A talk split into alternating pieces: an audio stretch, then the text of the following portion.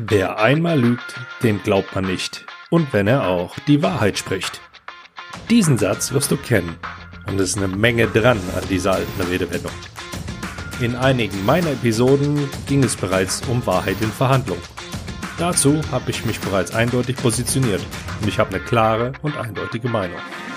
Dennoch stoße ich immer wieder auf Menschen, die in Verhandlungen lügen. Das ist Grund genug für mich, heute nochmal etwas genauer darauf einzugehen, damit du bald eins kannst. Besser verhandeln.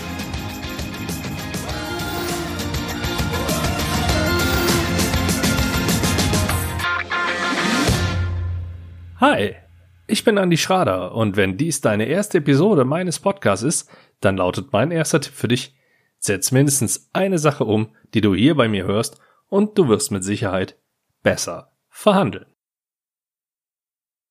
Herr Schrader, das Angebot für die Workshops mit der individuellen Vorbereitung und den vielen Nachbereitungen gefällt mir schon sehr gut.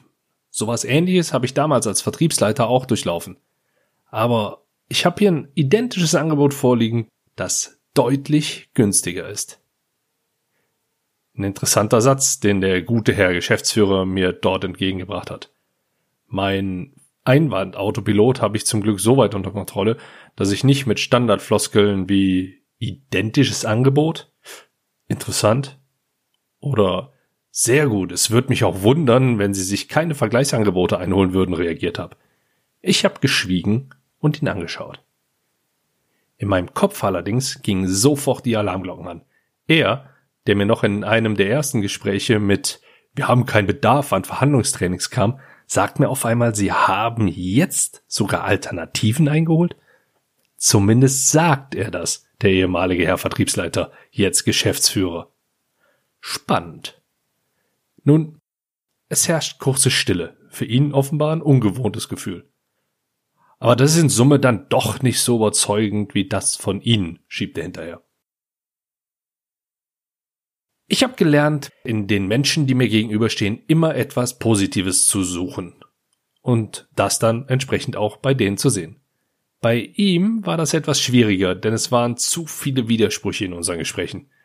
Es wäre ein leichtes gewesen, ihn damit direkt zu konfrontieren und somit voll auflaufen zu lassen. Nur zu welchem Preis und das ist dann doch nicht so ganz meine Vorgehensweise. Nur eins ist sicher. Mein Grundvertrauen schenke ich ihm mit Sicherheit nicht. Und das, obwohl er eigentlich einige positive Eindrücke bei mir hinterlassen hat, die ausreichen würden, um ein sehr gutes, vertrautes Verhältnis aufzubauen.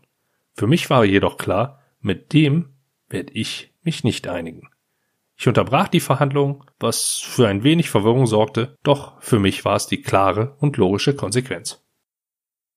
Ein bisschen später kontaktierte mich sein Vertriebsleiter und Überraschung, Überraschung, mit dem konnte ich mich einigen. Wir fanden eine Lösung und ich behaupte mal, wir haben eine gute Zusammenarbeit mittlerweile. Was bedeutet das jetzt für deine Verhandlung? Lüge nicht in der Verhandlung. Du schadest dir und deiner Reputation damit. Überleg dir gut, ob du Floskeln nutzt. Die meisten Menschen werden diese bereits kennen und wissen, wie sie damit umgehen sollen. Schweigen ist und bleibt extrem wirkungsvoll und such immer etwas Positives in deinem Gegenüber.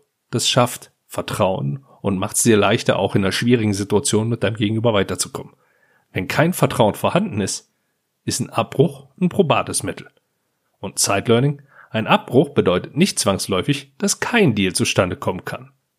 Berücksichtigst du mindestens eine dieser Sachen in deiner nächsten Verhandlung, dann wirst du mit Sicherheit besser verhandeln. Probier es aus und lass mich wissen, wie es gelaufen ist. Bis dahin sage ich ciao und bis zum nächsten Mal. Dein Andi.